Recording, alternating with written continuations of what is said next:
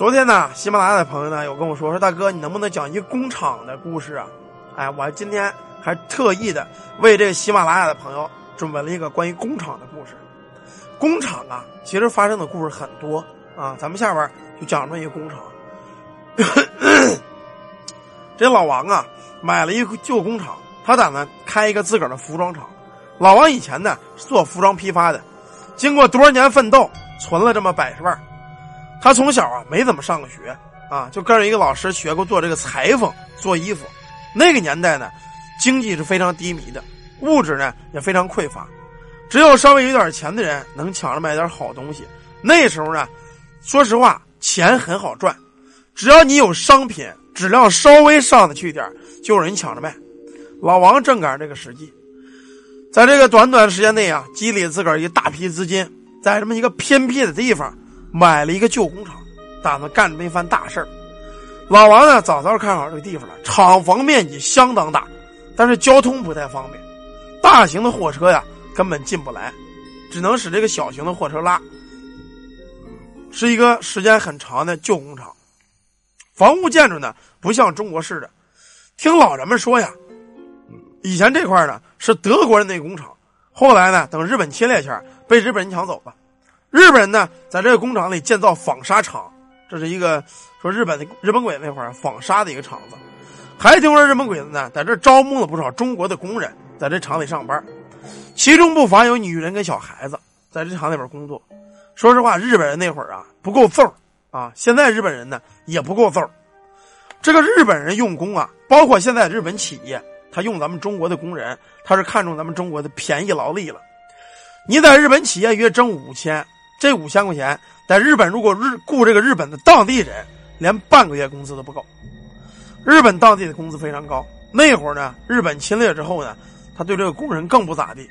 在厂里工作的工人呢，都受到了非人的虐待，每天工作十六个小时，进出得搜身，防止他们偷货。很多人干活的时候稍微手脚慢一点，就被这工头啊狠狠的揍一顿。但是这个工头啊，不是日本人，工头是中国人。我说句闲蛋逼的话吧，日本鬼子侵略中国，日本总共不到几十万的军队，他侵略中国前，咱们中国要没有汉奸带道，你累死日本鬼子，他也进不了咱们的中原。咱们中国人有一个缺点啊，崇洋媚外。你看日本马买马桶盖啊，人们都跟疯了一样买马桶盖去。其实你没有这个马桶盖，你过得也挺好，跑日本购物去啊。双十一那前咱们中国人给日本捐献了一艘航空母舰，将近上百亿的钱都花在日本人身上了。我呼吁一嘴啊，咱们大伙儿啊，中国的东西一样用。你这个屁股呀，不是非得使日本的马桶盖才能拉屎。你没有马桶盖你也能拉屎。你蹲在地上，你都拉一泡，你别急了，何苦给他们花那个钱呢？那会儿中国要没有汉奸，日本鬼子进不来中原啊。这是咱们一点蛋逼话啊，大伙儿也不要在意啊。这个工厂呢，雇了很多中国的工人啊，只要你一出点错，就一顿胖揍。很多人因为受不了苦，被打死的、病死的，为了一口气将命留在这儿的很多。这老王呢，不知道这里边还有没有没走干净的鬼魂，他也不相信有鬼魂的存在。我跟这鬼魂即使有无冤无仇的，对吗？我也没害过他们，他们也不能为难我。老王想的太简单了，他怎么知道这些鬼魂？哪知道现在世道已经变了？怎么知道虐待他的人跟这个老板一点关系没有呢？工厂啊，就这么开工了。老王每天工作的时间也挺长的啊，为了把自个儿这个这个厂子走上正轨。刚开始的时候，老王的压力很大，外面压力、厂子问题啊，他很累，但是觉得过得很充实，觉得一定能把这个厂子做好。这天呢，老王也发现一个员工干活不上心，老出错，给这个工厂啊造成了一点不小的损失。二类工人呢不承认错误，强词夺理，把自个儿错误往别人身上推。老王很生气，逮这工人狠狠的骂了一顿。下班以后呢，工厂里人都走了，老王为了挽回今天的损失，一直在这盯着忙碌。就在这工厂人鱼最少的时候，老王自个儿盯着这会儿。他就觉得头顶的灯啊，啪啦啪啦啪啦，脑瓜顶这个灯啊，可能因为这个房子年久失修很老了，这个灯呢也很老，这个灯老出现短路。当然，老王也没在意。可是就在他干工作干了没一会儿的时候，这会儿啊，因为是加班，已经到了午夜子时十二点以后了，就听见这么一声撕心裂肺的叫喊。老王被吓了一跳，挺凄惨，说：“你妈这谁呀？这不是没走的员工出了意外了？”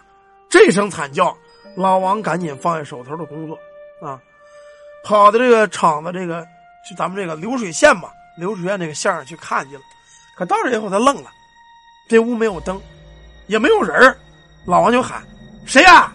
是受伤了吗？我是厂长，我带你们上医院。”这会儿屋子里没有灯，就听这角落啊有一个微弱的声音：“老板，老板，救救我行吗？我求求你救救我，我还有家人要养，你救救我吧！”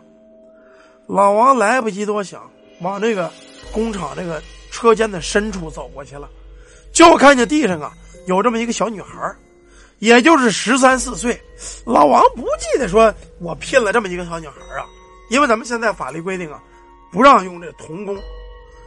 姑娘，这刚才声音是你喊吗？你哪儿受伤了？你别害怕，叔叔带你上医院。老王也找不着其他的称呼，小孩挺小的啊，还未成年。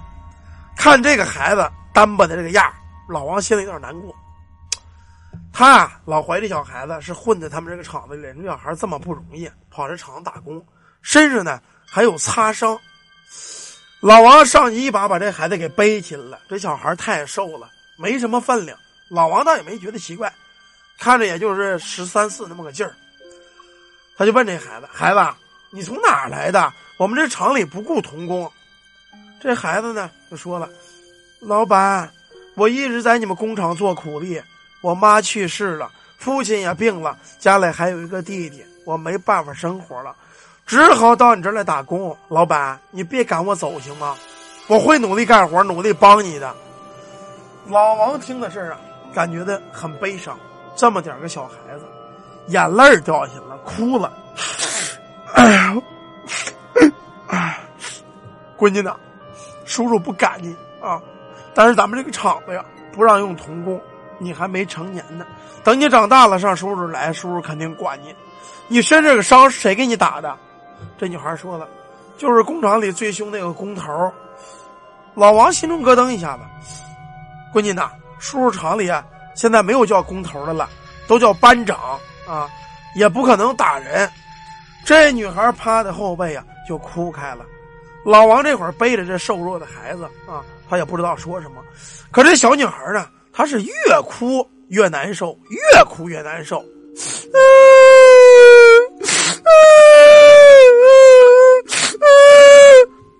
在这大厂子里啊，怪吓人的。老王呢，他也害怕，也害怕。说姑娘，姑娘，你别哭了，你哭的叔叔心里发毛。可是这会儿，老王忽然间想起一个事儿来。他背着这小闺女这么长时间了，他没觉着后边这小姑娘有心跳，他只听见自个儿这个心蹦蹦蹦。这会儿在老王的鼻子里传来了一股恶臭，他借这功夫回头一看后背呀，可吓坏了。后背背的是个女孩吗？是，可这女孩皮包着骨头，脸青一块紫一块的，眼珠子。在这边当了着，头发也掉的差不多了，在他这后背这一哭啊，老王也被这个吓坏了。这会儿这小姑娘就开始喊了：“我被他打死了，父亲母亲都病了，弟弟也饿死了，我变成了鬼，咬死了那工头，咬死了那些欺压我的人，那些剥削我的人。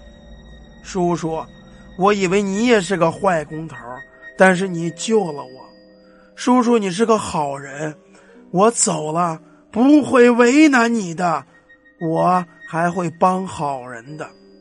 说罢之后，老王觉得后背一凉，一回头，就见他们这个车间呢，冒起了一股子一股子这个青烟，最后聚合成了一群有男有女、有老有少，浩浩荡荡从他们这个大车间的后门。就走出去了。打这开始啊，老王呢这个厂子生意是越来越好。俗话说呢，人善，老天爷都帮你。我再给他加一句，人善，连鬼都帮你。这是一个关于工厂的故事啊。喜马拉雅朋友啊说他跟你讲一工厂的故事，工厂呢也好，学校也好啊。咱们中国一般呢都爱把这个地方呢修在这个属于这个坟堆上啊。所以说，一般老旧的工厂、荒山古宅，咱们都少进去，因为那里不一定干净，有一些乱七八糟的东西。好吧，咱们这个故事讲到这，一会儿咱们讲下一个。